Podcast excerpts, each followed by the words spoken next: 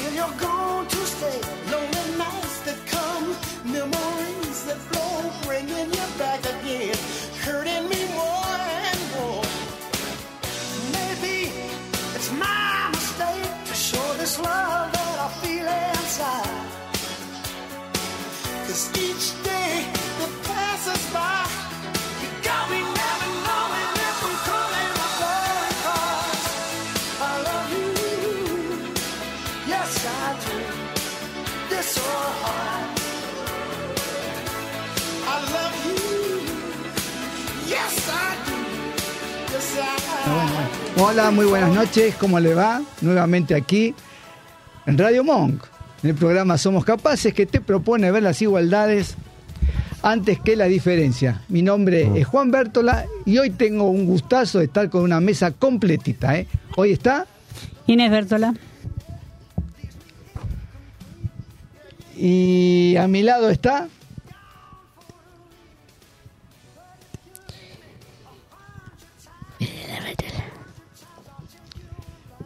Enfrente a. Acá estoy. Hola, Meli. ¿Cómo le va, Meli? ¿Todo bien? Todo bien.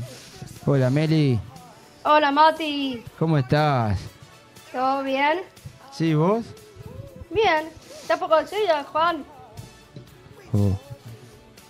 Juan, ¿me escuchás? Mi coequiper. Buenas tardes, equipo. Buenas tardes, estimadísimos oyentes. Carlos Echinoca. ¿Cómo le va, mía? Bien, bien, todo bien, acá andamos. ¿Cómo la va tratando la prima, Vera? Está medio trucha, eh. Está ahora. media, vio que está. Eh, rara. Después le vamos a preguntar a nuestra dama del tiempo a ver cómo sigue la primavera. Por favor. ¿Qué tenemos hoy para Hoy vender el programa? Editorial top. Editorial top. Nada eh. más Le que eso. una semana hizo eso. Espere, espere. Tengo avisos parroquiales. Y estoy mirando a mi izquierda de la pantalla. Volvió. ¿Vio que una tarde volvió? Déjelo ahí. Se fue con Julio Iglesias. ¿Vio que yo le decía? Se va con ahí. Julio. Déjelo. Volvió. Este es peor que Susana. ¿Usted, Val, tiene algo hoy?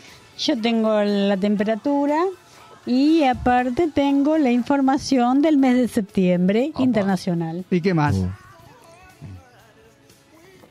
Nada más. Bien, como siempre. Y tenemos, por supuesto, a nuestro colu eh, a nuestro colu- ¿Usted qué tiene hoy? Voy a hablar sobre el básquetbol de silla de ruedas. Vázquez o decir rueda. Bueno, Qué grande. Qué hoy vamos a tener un programa que. No, hoy me parece que ya me full, voy. Me parece que ya me voy yo. No, no se No, va. no Mire, se va. me saqué los auriculares. Son dice- ¿Pero por Me saqué qué? los auriculares para no escucharlos a ustedes. No, mire. no sea así. Ahora, en Somos Capaces, el editorial del día. Da rabia, ¿verdad? Da rabia que el mundo mira a tu hijo como bicho raro y que además te juzgue por no saberlo educar. Da rabia que las puertas se cierren una tras otra sin que nadie haga nada, sin que alguien acompañe nuestra protesta. Da rabia que nuestros hijos crecen y las oportunidades se reducen, que mientras muchos se preparan para la vida, nosotros como padres estamos aterrados por el incierto futuro de nuestros capaces hijos. Da rabia a quienes creen que hay vidas que merecen respeto y hay vidas que merecen ser ignoradas, o lo peor, dañadas. Da rabia tener que escapar, tener miedo de la sociedad miserable que cree que ellos son los únicos que tienen derecho a un lugar en el mundo. Da rabia tener que librar una lucha solitaria, donde nadie nos ayude a levantar e incluso haya quienes nos arrastren, nos humillen, nos pisoteen. Da rabia saber que nuestro miedo no es la discapacidad de nuestros hijos. Son sus saltos, ni sus gritos ni sus cosas raras, sino la reacción insospechada de aquellos acostumbrados a responder con violencia y agres- agresividad sobre los vulnerables. Da rabia la indiferencia de quienes pudiendo hacer algo no lo hacen. Da rabia que ahora no solo tengamos que luchar contra la exclusión, contra el olvido, contra las burlas, contra el rechazo, sino que ahora tengamos que aprender a defendernos de un entorno impredecible y hostil. Da rabia ver que el mundo no ha cambiado, que ni siquiera intenta entender cuánta fuerza, cuánto de nuestro ser dedicamos a mostrarles a nuestros hijos que sí, que el mundo es un hermoso lugar, que hay buenas personas, pero también es un lugar que a veces no merece su inocencia, su sonrisa ni su brillo. Da rabia y lloramos, y se nos arruga el alma, y perdemos la esperanza, y dudamos si vale la pena seguir. Pero nuestros hijos necesitan que sigamos teniendo fe, creyendo que hay más gente buena, y que esa es la gente que el universo nos pondrá en el camino. A nosotros, pero sobre todo a nuestros hijos. Bien. ¿Qué más? Melina, ¿me podrás decir cómo se comunica la gente por la radio? 20 53 69 53. El WhatsApp 15 3 2 1 5 9 3 5 7. Bueno, muy bien, Melina. Si me permite, voy a repetir una noticia que t- ¿Cómo no? damos a cada rato, pero por la duda siempre quedan las dudas.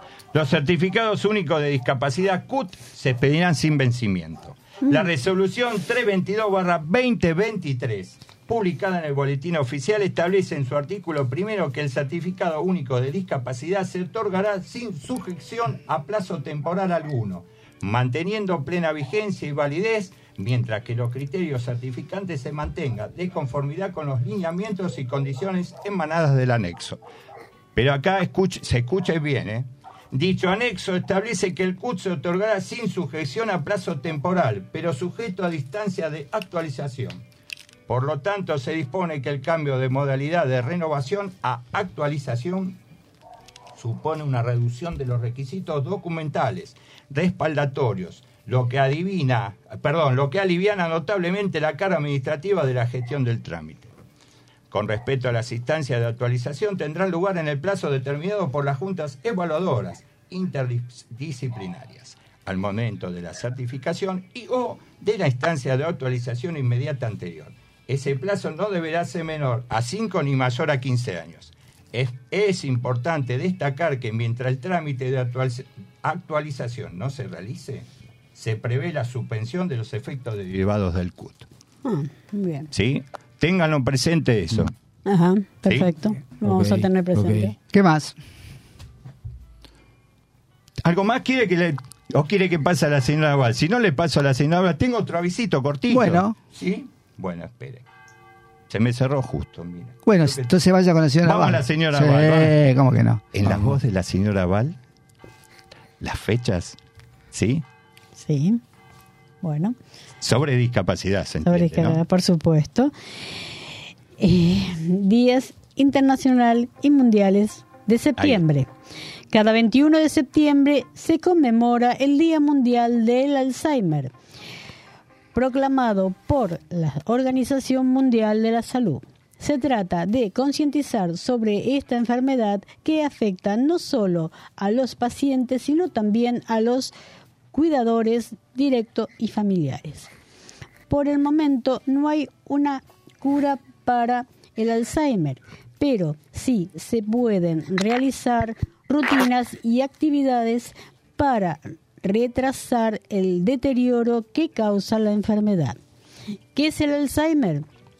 Es una enfermedad mental incurable, de forma que los pacientes muestran un deterioro cognitivo importante que se manifiesta en dificultades en el lenguaje, pérdida del sentido de la orientación y dificultades para la resolución de problemas sencillos de la vida cotidiana se prescriben medicamentos que ayudan con algunos síntomas de la enfermedad y para mejorar la calidad de vida de los pacientes. Muy bien. Muy bien, ¿eh? Muy bueno. Con- que- Una pregunta. Nuestro distinguido y benemérito auspiciante, hoy no, cambiamos con el benemérito auspiciante. Usted, Melina, tiene algo de las cajitas. Las cajitas, Dígalo. Meli, dígalo.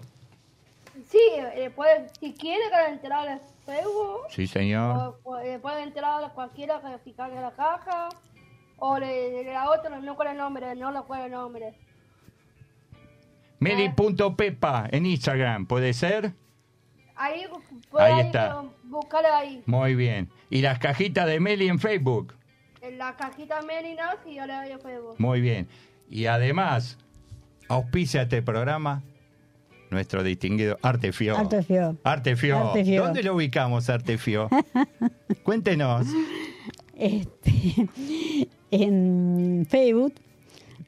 E y- Instagram. e Instagram sí, también, en que- Instagram y, y involucran y ahí encuentran todos los trabajos de Artefio. Como para quedar bien, un regalo empresarial. Exactamente, sí, de todos, de varios distintos trabajos. Auspicia este programa. Muy bien, ¿eh? ¿Qué tal? Qué bárbaro. Distintas técnicas, ¿Sí? exactamente. sí. ¿Está para chusmear? Métanse Sí, en sí, sí, sí, sí, sí, Vamos sí, porque todavía. tienen para ¿Vale conocer la pena? varias técnicas. Vamos todavía. Qué bien, ¿eh? Artefio. Hoy tenemos una invitada de lujo, De lujo. también, ¿eh? De lujo. Eh, Y el columnista que reapareció. Que- Tenemos Sí, el columnista otra vez. Reapareció. Vio que no- no daban, vio la producción decía no hoy no viene, hoy viene, Ah, Bien, dice, hoy viene, hoy viene, viene. vino, vino, Reapareció. vino. Y una columnista de lujo también, como siempre. Va a hablar algo muy importante en estos tiempos. Entel, chequeamos Entel. Vamos a ver, el otro- la otra vez tuvimos problemas con Entel. Se Tiene, lo complicó Entel. tiene razón usted. Se lo Sí, sí, Entel, sí, ¿eh? sí. Mamá. Bueno, dígale a ver. Melina, ¿me podrás decir cómo se comunica la gente con la radio? 20 53 79 53. El WhatsApp 15 3 2 1 5 9 3 5 7. Qué Bárbaro. ¿Puedo agregar un poquito más? Sí, el email somos gmail.com. Nos pueden ubicar en las redes sociales, somos capaces radio, en Twitter, Instagram, ¿sí? ¿Qué tal? En Facebook. Y además ahora también nos pueden volver a ver y escuchar en nuestro canal de YouTube, Somos Capaces Radio.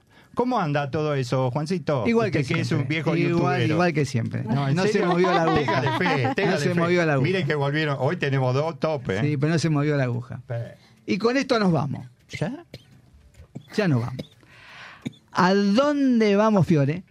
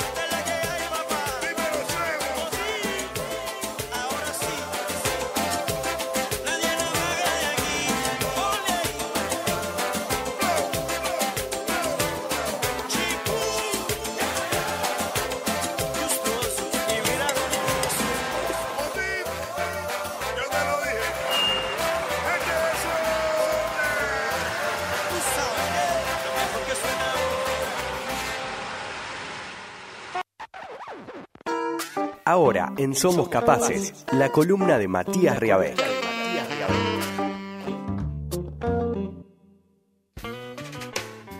¿Qué tal? Un día volvió. Volvió, volvió, lo tenemos acá. ¿Cómo le va, Matías? ¿Todo, Todo bien, todo bien. ¿De Todo qué bien, nos vas a- suerte. ¿De qué Hoy voy a hablar sobre el básquet de silla de ruedas. Ala. Apa. Todo- Bueno. Somos todos oídos. Bueno, empiezo. Dele. El básquetbol en silla de ruedas es la modalidad de este deporte. Es practicada básicamente para personas con discapacidad física. Se han adaptado las reglas del baloncesto en las particularidades de la silla de ruedas, armonizando también los diversos niveles de discapacidad de los deportistas. Es un deporte que cuenta con un intenso calendario, tanto a nivel nacional como internacional, incluyendo su presencia en los Juegos Paralímpicos como uno de los deportes más destacados.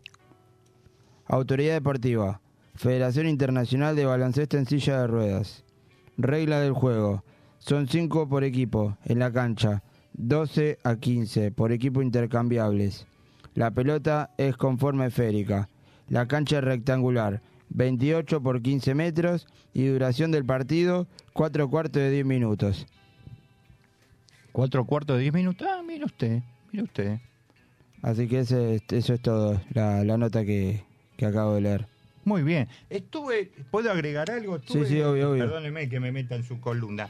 Estuve viendo que baloncesto en silla de ruedas, o también llamado básquet en silla, el baloncesto en silla de ruedas nació en el año 1946.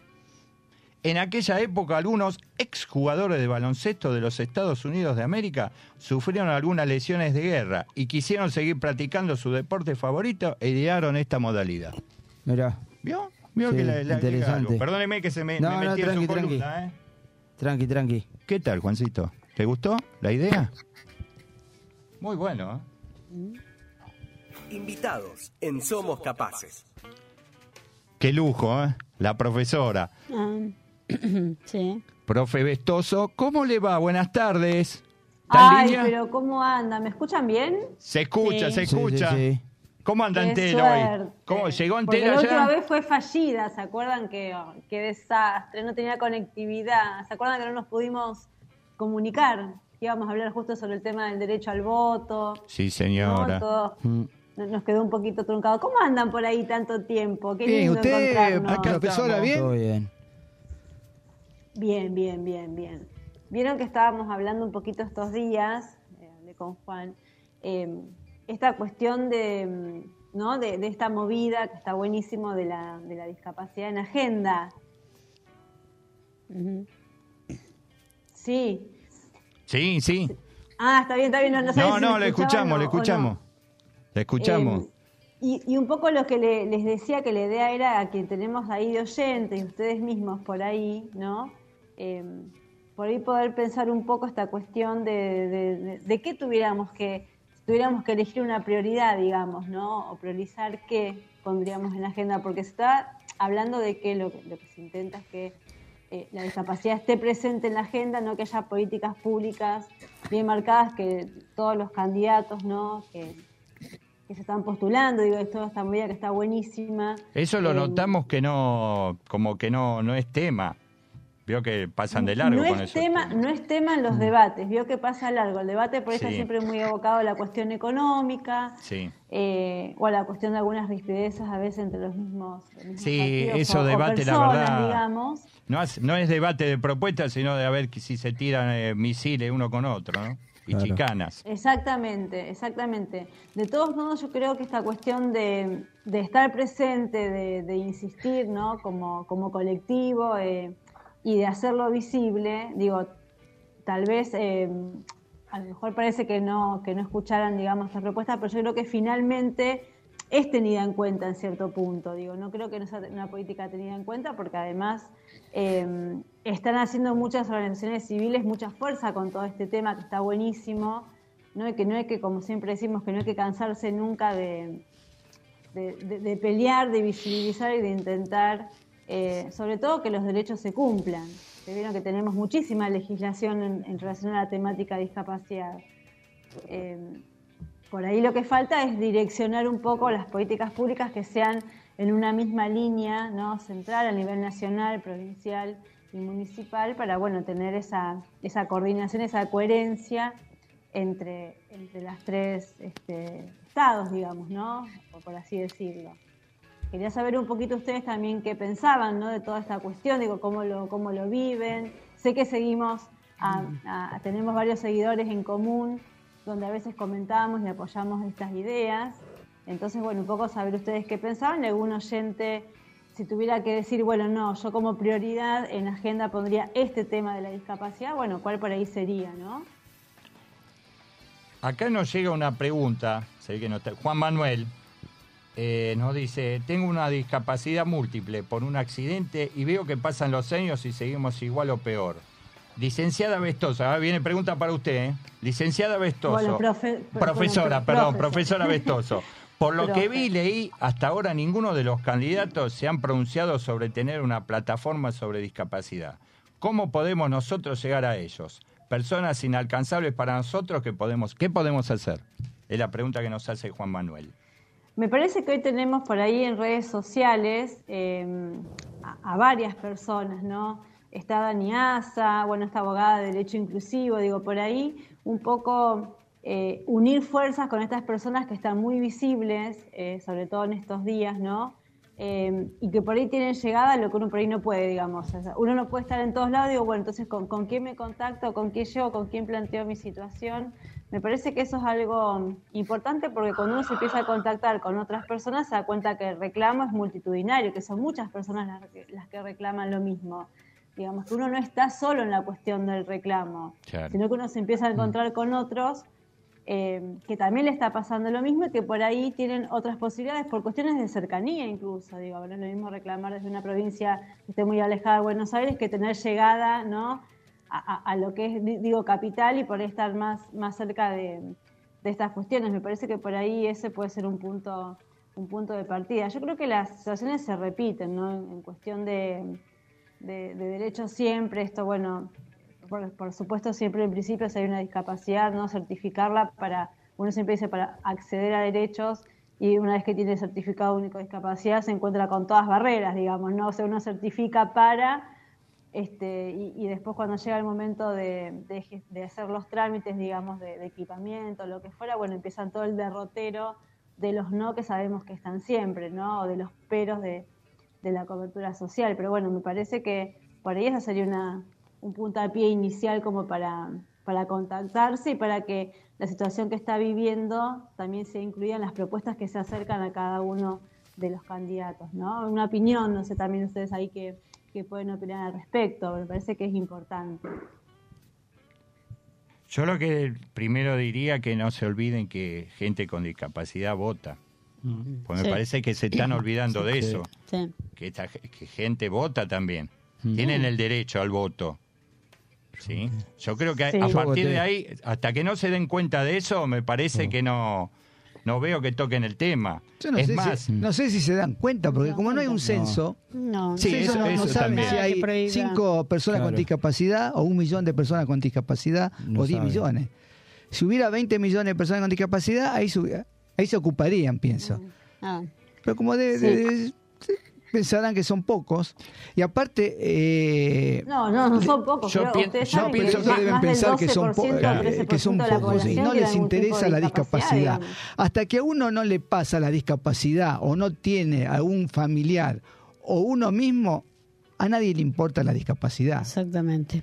Esa, esa, esa es una de las cuestiones que uno tiene que por ahí trabajar para que deje de pasar. Digo, hasta que no me pasa no me involucro. Por eso uno, digo, pone todo el tiempo el, el tema de discapacidad, justamente hablándolo y visibilizando, para quien no tiene nada que ver con el tema se involucre.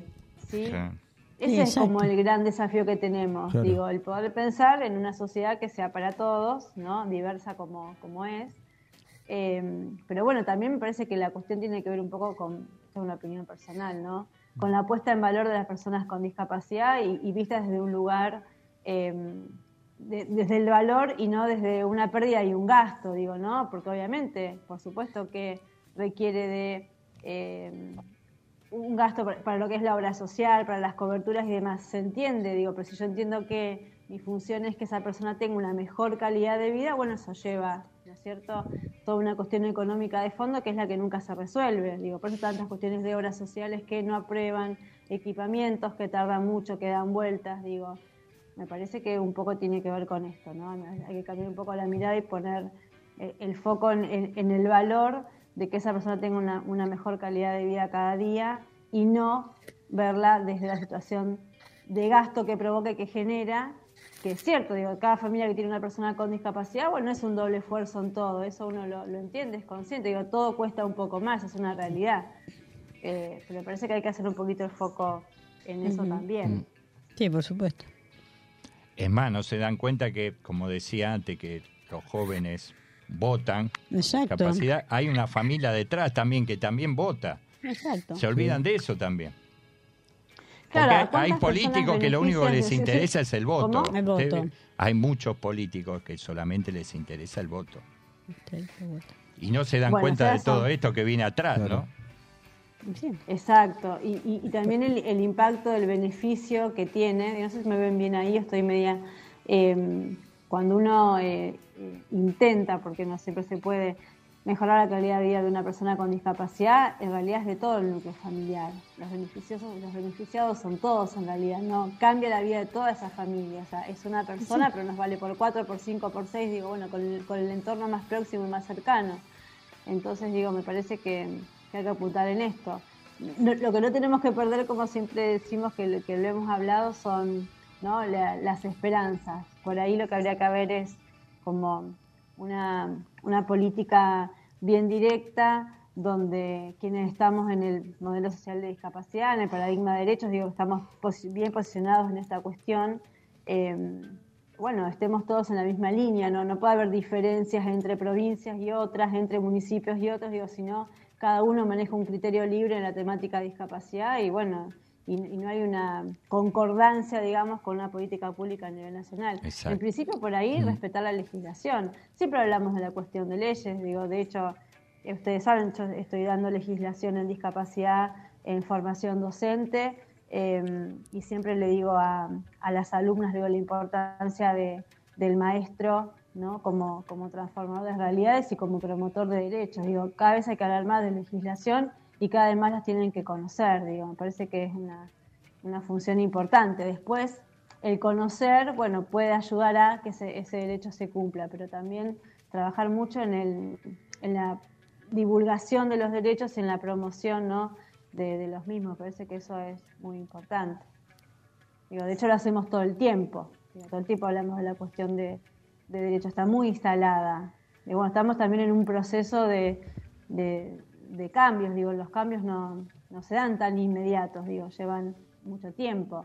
Pero bueno, cuanto más personas conozcamos la cuestión de derechos, cuanto más personas nos involucremos en la temática, bueno, vamos a estar en una sociedad eh, nada, que sea bueno, más inclusiva, ¿no? que es la palabra que, que Claro. siempre nombramos, ¿no? esta palabra inclusión que está tan trillada, tan, tan dicha todo el tiempo y que después en la realidad vemos que, que aún hay situaciones de exclusión, digo, que también una las, las ve todos los días.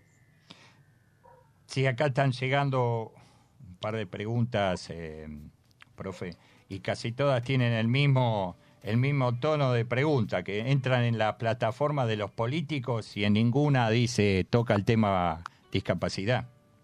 Sí. ¿Mm? Ahí está la Claro, ah, bueno, por eso es, eso es claro. como, es como es como el común. Pero digo, históricamente ha, ha sido de esta manera. Eh, históricamente, Sí. por eso digo, Eso es verdad. por ahí Eso es verdad. eh, eh, no, no- es que está pasando ahora, me parece que de- desde siempre, digo, ha, pasado de que no, no es tenida en cuenta la persona con discapacidad, no siempre se hablan, bueno, de las famosas minorías, ¿no? Como, como lo llaman o lo mal llaman, este, y tienden a otra, otro tipo de población, aquella población que no tiene un empleo, que no tiene un empleo formal, digamos, ¿no? Esa es a la, a la población a la que más por ahí se la nombra y se la asiste de alguna forma, ¿no? Y lo que busca en discapacidad es la promoción de la persona con discapacidad, no la mirada asistencialista de la discapacidad. O sea, hay, que, hay que dar va- varios vuelcos en, en la temática, ¿no? Trabajar, bueno, justamente por esto, por mejor calidad educativa, por la formación laboral para aquellas personas que, que puedan acceder, en caso que, que tengan las habilidades para acceder al mundo del trabajo, digamos, ¿no? Bueno, ejercer todos sus derechos ciudadanos como cualquier persona. Ta- Estamos por, por momentos, parece que estuviéramos un poco cerca de la cuestión y, y- y por momentos parece que nos atrasamos años luz, Sí, digamos. ¿no? como que recién, siempre- recién arrancáramos. Claro. que recién Mm. arrancáramos, Claro. ¿no? A hablar de todo esto. Así que bueno, eh, yo por, lo que veo, por, por, lo, por lo que, por, la profesión, por lo que charlo, digo, es, es un derrotero siempre acceder a las prestaciones de apoyo, es un derrotero siempre que se aprueben las terapias, es otro derrotero que se apruebe la medicación y los equipamientos, sobre todo cuando son equipamientos eh, bastante costosos, digamos, ¿no? Como esta persona que por ahí no se escribió, no sé si está equipado o no, pero digo, eh, no es sencillo. Y tampoco hay una preparación dentro de las, de las horas sociales, ¿no? Para comprender eh, la complejidad y la urgencia de cada solicitud de una persona con discapacidad. Digo, hemos dado ejemplos de personas que gestionan audífonos y tarda un año después entregar el equipamiento. Digo, nadie se preguntó, ¿en ese año la persona escuchó? O sea, se entiende que no. Digo, bueno, hay, hay cuestiones que son de necesidad urgente, digamos, ¿no? Lo mismo el equipamiento de una silla de ruedas. Digo, si yo tardo un año en entregar una silla de ruedas, un año y medio. ¿Qué tengo que suponer? ¿Que estuvo un año y medio dónde? ¿En una Claro, cama? ¿dónde estuvo? Claro.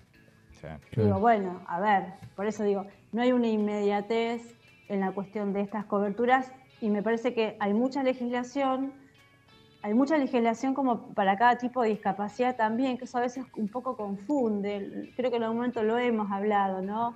A una eh, específica para autismo, específica para de Down. En realidad lo que uno busca es la convención, digamos, ¿no? Bueno, la cobertura de las prestaciones, los tratamientos y demás a nivel general. Sí está bien que sean específicas. Hay- mucha legislación como dispersa y por ahí es hay que conocerla toda, digamos, y, ordenar un poco una política pública en base a opinión, ¿no? Humilde opinión, ustedes ya saben, eh, a nivel de eso, digo, ¿no? Profesora Eh, Vestoso, eh, ¿cómo es la situación eh, en Lincoln de los políticos que, a- que- que están actuando ahora en Lincoln? Nosotros de- desde, desde lo que es el área de la dirección de discapacidad cumplimos varias funciones. ¿sí? Una parte es la situación de la certificación de la discapacidad, que en el último tiempo ha aumentado, es una realidad. Eh, tuvimos durante siete años aproximadamente una junta sola, una junta médica sola por semana, por ejemplo, y estos últimos tres meses le hemos duplicado dos veces por semana duplicado la necesidad de que las personas accedan más rápido a sus derechos, digamos, ¿no? Desde ese lugar. Eh, con lo cual, bueno, eso da la pauta de que hay más personas. Muchas no han, perdón, se escuchan los ladritos de, de, de- de los perritos, perdón, a ver si... Ahí le están hablando, ¿eh? Ahí le están hablando. Hay un eco. Me voy a correr, me voy a correr. Muchas personas, por ejemplo, han, han dejado de renovar el certificado, no solo en la cuestión de contexto de pandemia, y eso también por ahí influye ahora. Eso por un lado, es la cuestión más administrativa, digamos. Acá estoy. Esa es la cuestión más administrativa. Y después tenemos la parte de- del área de inclusión laboral, por ejemplo, ¿no? Donde eh, a veces conocemos a personas que acercan a la oficina que consultan por la cuestión de, de acceder a algún trabajo. También estamos en contacto con otras direcciones, como la Dirección de Empleo del municipio, donde también se acercan las personas eh, a hacer entrevistas y dejar sus datos. Y también hacemos un trabajo con la Escuela de Educación Especial de nuestra ciudad, donde nos acercamos habitualmente en el mes de octubre, noviembre, para conocer quiénes son futuros egresados, ver un poco perfiles y acercarnos a todas esas familias eh, a contar las propuestas que tenemos de parte del Estado y si hay perfiles que por ahí puedan pensarse en lo que es el mercado laboral, se empieza a trabajar en inclusión laboral. Y después tenemos la parte de aquellos que no pueden acceder al trabajo por algunas cuestiones, habilidades y demás, o por su misma discapacidad. Digo, sabemos que el derecho está, pero que hay que ser consciente, no todas las personas pueden trabajar. Entonces tenemos la posibilidad de estar eh, incluidos dentro de lo que es la modalidad de centro de día, de FRIDA, centro de día, eh, que este año cumple tres años, una institución que la, la- hicimos nueva, digamos, de cero, eh, donde brindamos atención integral que también tiene una perspectiva de inclusión laboral para aquellos que vemos que hay potencialidades, digamos. ¿no? Después, bueno, hay una parte más recreativa, donde tenemos equipo de fútbol y demás. Digo, uno trata de pensar en, los aspectos de la vida de, de todas las personas. ¿no? Hay una comunidad braille también, este, que trabaja orientación y movilidad, aquellas personas que van quedando ciegas a través del tiempo, la mayoría por cuestiones de, de la enfermedad de diabetes, que ustedes saben que causa ceguera en algunos casos. También hay una comunidad braille que está para contener y está para, para apoyar, con una persona ahí, Antonio, tenemos eh, encargado de la misma y una coordinadora. Eh, y bueno, les decía esto, un poco, eh, siempre apuntamos, por ejemplo, en lo que es cuando va terminando la etapa de la escolarización, digamos, esto de acercarnos a las familias porque sabemos lo que le pasa a cada padre, a cada madre cuando termina la etapa de escolar y piensa, bueno, ¿y ahora qué, no? ¿Y ahora qué, no? Después de claro. esto, ¿no? El Después de tantos Sí, sí. años de la trayectoria escolar, se va a manejar? especial o no. Entonces lo hacemos a modo de saber que hay propuestas por parte del Estado que están ahí y cada familia y cada joven eh, puede decidir incluirse o no, pero que al menos hay un dispositivo y hay propuesta, hay un futuro, que hay un futuro después de la escuela. ¿no? Entonces, un trabajo que lo hacemos desde que estamos en, en la dirección ya hace ocho años con la escuela, la verdad que nos ha ido súper bien, digo, ya creo que es sentir que no están solas las familias, ¿no? Parece que eso es muy importante, que hay algo más después de, de la escuela, que no se termina todo ahí, que empieza otra, otra etapa de la Otra vida de la nueva. persona. Con respecto, eh, para continuar eh, el tema que los políticos no tratan el tema sobre discapacidad, eh, los padres de Lincoln o de alguna asociación que está en Lincoln, eh, hay asociación civil también, sí, hay, hay también hacen la misma pregunta, se acercan hacia ustedes, ustedes este, se lo, la preocupación de los padres, ustedes se la transmiten a los políticos que están ahora para las elecciones, o sea, eh, el intendente o las autoridades que se van a elegir, ¿cómo es el sistema? en- en realidad, las mismas personas, las mismas familias se acercan a la dirección de discapacidad a nuestra oficina. Nosotros estamos Ajá. trabajando todo ahí, todos los días ahí con, con- con nuestro equipo, digamos, y espontáneamente las familias se acercan a plantear situaciones. Claro. O sea, con lo cual estamos de cara a cara porque siempre decimos que que lo, lo bueno de tener una ciudad, estamos en una ciudad chica y nos da la posibilidad de tener una política de cercanía. Digo, no hace falta el intendente para consultar acerca de alguna, a- algo relacionado a discapacidad, sino que espontáneamente a nuestra oficina, estamos todos los días de lunes a viernes, eh, por la mañana, se acercan, que eso es importante también, digo, hay un lugar de referencia donde poder consultar y recibir asesoramiento. Cuando tenemos oportunidad con Germán Martínez, que es el director de discapacidad, compañero, bueno, y, todo el equipo también, eh, lo que hacemos es eh, en municipios promover la creación de direcciones de discapacidad. Parece que eso es algo fundamental, que cada municipio tenga su dirección de discapacidad creada con equipos técnicos y profesionales formados ¿no? Eh, en, el, en el área de la temática de discapacidad. Digo, me parece que eso es fundamental, digamos, ¿no? para unificar y tener criterios. Por eso yo decía después, bueno, cómo los criterios que uno tiene a nivel municipal como dirección de discapacidad van en concordancia con los del Estado provincial y nacional. Digo, por ahí hay que tener como un poco ese orden. Claro. digamos, ¿no? Mm.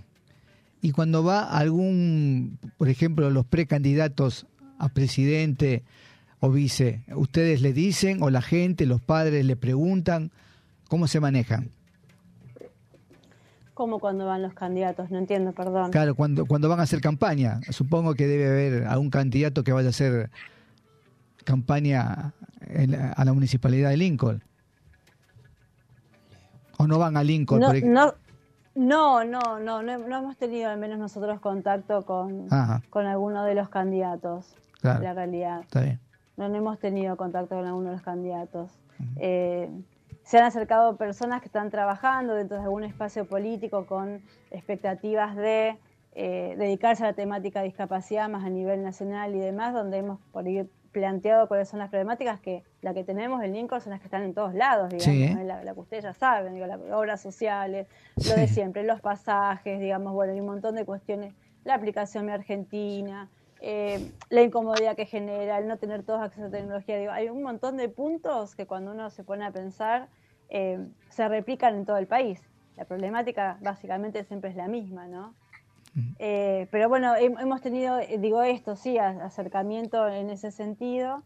eh, y independientemente después de quién esté en el espacio político o no, a uno lo que le importa, como siempre decimos, y la bandera siempre son las personas con discapacidad, los derechos, Ah, digamos. No importa tanto qué, qué orientación eh, política esté, sino que se puedan hacer cosas que mejoren la calidad de vida de las personas. Digo, no importa después quién lo hizo. No, lo que importa son los resultados de, de eso en sí Y lo mismo, hagan, digamos. lo hagan, ¿no? Que se ocupen de hacerlo. Claro que sí. Claro, que no prometan Claro. y después no lo hagan Lo tampoco. hagan. Sea del partido que sea, se entiende. Exactamente. Tal cual. parece ¿Usted, que eso Matías, es- tiene alguna, es lo más alguna pregunta? importante. Sí, ahí le voy a hacer una pregunta. Digo, nosotros de hecho siempre decimos, eh, eh, estamos dentro de lo que es el municipio, ¿no? En los cargos directivos que tenemos, y uno dice, bueno, uno est- estuvo, está de paso, digamos, bueno, estamos en el, en el segundo, en el segundo eh, ma- eh, gobierno, y bueno, obviamente ojalá podamos seguir cuatro años más eh, estando trabajando, pero lo que más importa es lo que uno puede construir en este tiempo y lo que uno puede ir dejándole a la comunidad. Digo, eso es fundamental. Después, bueno, que el que viene eh, continúe con los proyectos que, que se están Claro. trabajando, Bueno. que los mejore incluso. Sí, que sí. Claro, que no se superadoras, corte. que Sí, no, sí, por que no se supuesto. corte, ¿no? Sí, por de sí. Claro. A ver, Matías, cual, que- siempre... Mira, acá te voy a, a hacer una... Hay un... La mamá ¿Quién de... habla ahí? ¿Mati? Sí, ¿cómo estás? Hola, Mati. ¿Cómo te va? ¿Todo bien? Bien. Bueno, me alegro. Mira, acá te voy a leer. Dice Tomás, con discapacidad visual, que si estamos hablando de vouchers para la educación, ¿cómo se educaron las personas con discapacidad? Si van a desaparecer escuelas para las personas neurotípicas, ¿qué nos queda a nosotros? Por las escuelas. Bueno, es un tema, los temas de educación especial con orientación visual o discapacidad intelectual. La educación especial es una modalidad, ¿sí? Una modalidad ¿no? que atraviesa todo el sistema educativo en todos los niveles. Sí hay sedes de escuela de educación especial, yo no creo que desaparezcan, Mm. eh, donde aquellas personas que por algún motivo no puedan asistir, digamos, a la escuela del nivel, bueno, tengan su atención dentro de lo que es la sede de escuela especial. Eso tiene que ver con la educación especial. Es modalidad, esto no va a desaparecer, ¿no? Uno, uno Claro. está, como, como yo digo, digo, yo soy profe de educación especial. Y atravesamos todos los niveles educativos justamente haciendo nuestras adaptaciones o configuraciones de apoyo, o como, como se vaya llamando, porque van cambiando el nombre para que las personas puedan tener los máximos aprendizajes posibles y la mayor autonomía. Ah. Yo creo, la ense- mira, con respecto, por ejemplo, a, eh, bueno, una persona con discapacidad visual, Tommy, no sé si escribe en braille o no. Eh, día justo debatíamos con el equipo en la oficina la cuestión de la escritura en braille, porque decimos, bueno, si no se enseña la escritura en braille desde la educación especial, por ejemplo, ¿no? Eh, después, ¿para qué hay escritura en braille en la comunidad? Yo veo, nosotros ha- hacemos proyecto de carta menú en braille. ¿Por qué? Porque hay una comunidad braille que enseña braille a personas que, personas, eh, digamos, que no tienen discapacidad visual otras que sí. Entonces digo, de esa manera, enseñando el braille, yo después puedo en la comunidad tener una carta menú en braille en los comercios gastronómicos, y entonces yo puedo aprender a leerlo, digamos. Claro. Claro. Digo, hay, Claro. hay que hacer como... Por eso digo, eso tiene que ver con, con la cuestión de, de, de- de políticas, digamos, ¿no? Bueno, de acceso a la, a la información. Obviamente no llegamos a todo. Pero digo, tiene que ver con, con una coherencia en lo que uno hace. Entonces, bueno, tengo una comunidad que está enseñando braille, bueno, y tengo lugares donde puedo leer en braille, digo también. Eh, y es un trabajo que también se hace coordinado con muchas de las estudiantes de formación docente que pasan por la comunidad braille este, a aprenderlo allí para poder también después enseñarlo. Esto Claro. también es como la ley de lengua de señas, ¿no, Claro. profe? Claro, el, el lenguaje de señas. Bueno, es lo mismo, es lo Lo mismo, mismo. digo. ¿Dónde se enseña? Nosotros acá en nuestra comunidad, por ejemplo, no tenemos conocimiento, no hay formación en eh, lenguaje de señas, no está. Entonces digo, bueno, ¿cómo, cómo hacemos para comunicarnos como una persona sorda, una discapacidad auditiva? ¿Cómo me comunico? Habitualmente lo que uno ve son formas de comunicación eh, de uso más coloquial, no más cotidianas de la casa. Un lenguaje que solamente se aprende en la casa, que, que después en la comunidad no tenemos el conocimiento. Bueno, falta mucho en eso. ¿No? En, Mm. en el tema de la comunicación. Realmente falta un montón. De hecho, en, en la mayoría de los lados no, no, no hay, en braille, por ejemplo, hay, hay pocas droguerías con algunos medicamentos que tienen eh, escrito, que no, no, no la nombro porque no sé si se puede nombrar o no, pero son dos o tres nada más eh, el uso de medicamentos. Después, Los demás hay que estar como bueno, un poco adivinando, digo. Mismo en los alimentos, digo, ¿cómo llegamos a hacer toda esta, esta comunicación? También hay que decir que ha avanzado mucho la parte de la tecnología y que hoy hay muchas aplicaciones que son lectores, lectores de documentos, lectores de las facturas, por ejemplo, de los impuestos y demás, donde uno con la aplicación del celular puede hacer lectura de eso eh, audible para las personas con discapacidad visual. Digo, en eso se ha avanzado muchísimo en aplicaciones, pero también la realidad nos marca que no todas las personas tienen un celular que tenga la capacidad para Claro. tener esas aplicaciones, ¿no? Sí. Digo, bueno. Así que es, Es una movida complejo, importante, ¿vieron? ¿no? Sí, Es complejo, es complejo llegar a todos, es un tema. es complejo pensar en todos, eh, no, no imposible, digo, tiene su, su complejidad, ¿no? Pero bueno, digo, uno intenta desde el lugar que ocupa, sabemos que no está la solución para todo y que siempre falta, bueno, también la falta será un poco el motor para, para seguir haciendo como, como yo digo siempre, ¿no? Bueno, acá te voy a leer otra cosa. Otra preguntita. Otra llegó. preguntita. Bueno, Soy a ver, que, a ver, a ver, a ver, última preguntita, ¿eh? A ver, no, mentira. Soy Tomás y uso braille. Mi pregunta es si prometen que la educación no va a ser obligatoria y van a existir voucher. ¿Cómo me sigo educando? ¿Pero por qué dice? ¿Qué pregunta, Tommy? ¿Qué- ¿A qué se refiere con voucher? Dice, A ¿quién ver, le dijo a usted Juan. que... No, acá ahora, ahora responde, se responde a lo que le- se ve que estaba escuchando. ¿Quién le, dijo, Ah. ¿Quién le dijo a usted que van a continuar las escuelas y las universidades y las instituciones para discapacitados con este sistema? Se ve que tiene duda de que siga, sigan las escuelas, por lo que viene la pregunta acá, profe. Claro, por lo ¿No? que interpreto, sí. Se ve que tiene la duda, sí, ¿no? Yo por lo no, que- no, la verdad no, tengo conocimientos de que haya una posibilidad de que eh, no estén más las escuelas de educación especial abiertas. No, no, no, no tengo ese conocimiento. No he escuchado tampoco, no sé si ustedes por ahí han escuchado acerca del tema. No, la verdad, no. Mm, No sé dónde no. vive No. Tommy, en- en- si, es de Sí, Buenos no. Aires o de alguna otra Sí, provincia. no, no dice de dónde, de qué, de qué localidad. No, no Sí, dice.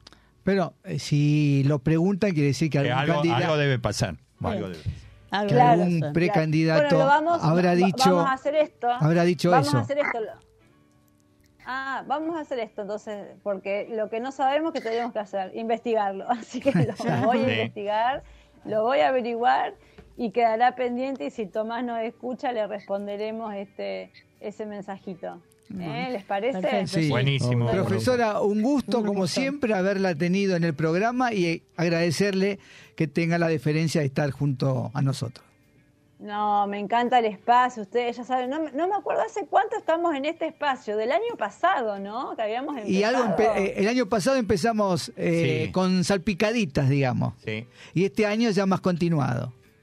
Ya, ya le dimos una regularidad. Exacto. bueno, los, veo, los- los veo Sí, sí. entonces y los escucho en el próximo mes, en octubre. Eh, Exactamente. Exacto. El cuarto viernes de cada mes, profe. Exacto. Lo que surja, lo que necesiten, lo que pueda ayudar Bueno. a ustedes, cualquier Buenísimo. oyente, lo que sea, saben que tienen mi número y estamos en contacto. Ahí estamos. Muchas gracias. Muchas gracias. Saludos a la familia y a todo Lincoln. ¿eh? Bárbaro. Muchas gracias. Buen fin de semana. Igualmente. Gracias, igualmente, Chau, chau. profe. Chau, Con la firma de la profesora Daniela Bestoso. Muy interesante siempre. Muy bueno, ¿eh? Muy bueno. Muy bueno, Muy bueno como siempre. siempre.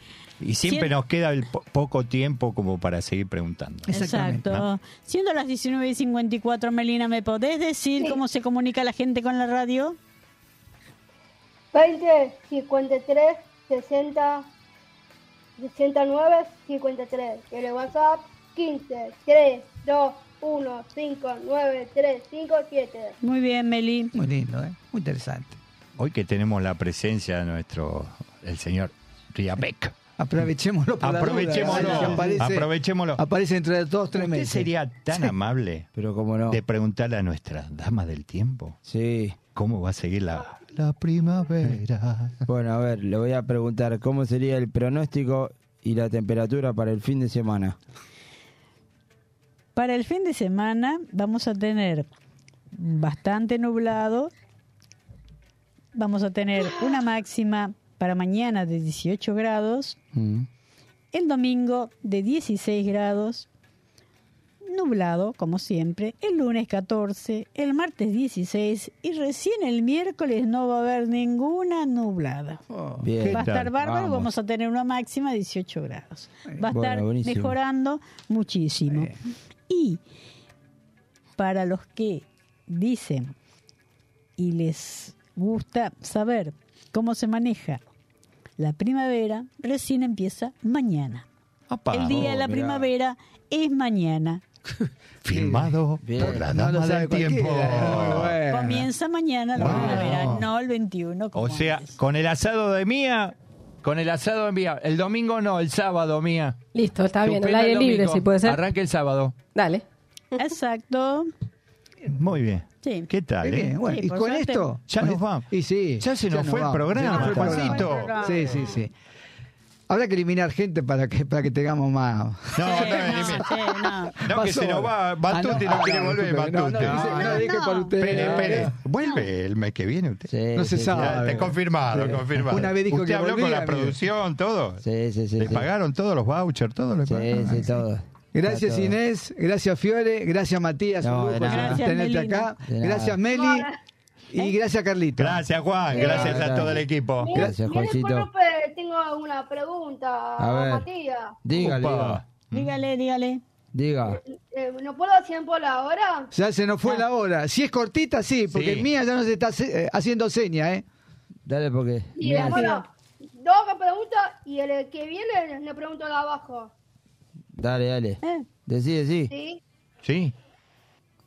Mira, acá dice, sí, a la cancha que- de básquet para personas en y silla de rueda. ¿Tiene medidas especiales? Si tiene medidas espe- ¿Tiene especiales. medidas especiales? Eh, no, no sé. ¿A qué te referís? A la medida de la cancha, La si tiene de la medidas. Ah, especiales. sí. cancha. La cancha rectangular de 28 por 15 metros, Meli. Ahí está. La de básquet. Muy Bueno, bien. acá No, ya está. Una sola. Porque nos tenemos que ir. Nos tenemos que ir. Meli. Gracias. No se enoje, No se Meli. enoje, Meli. ¿Sabe lo- No. Esto, es, esto es un efecto dom- dom- do- dominó. Eh, Mía No, ya nos no, está está mirando mal. Y, el se señor Monk también nos mira mal. Te- Está bien, no se preocupe. Y tenemos No, que no dejar para que viene otro programa, viene jazz, viene otro Sí. programa después Ah. de nosotros. Mi- eh, Meli, no se enoje. tranquilo, No, tranquilo. Nos vemos. Nos Chao, vemos, chao. Meli. Gracias por todo. Qué Chao, grande chao. Ferrito. El domingo. Ahí Vamos. está, listo. Vamos, perro, vamos. Chao, chao. Chao, chao. chao. Hasta luego. Gracias. Buen fin de.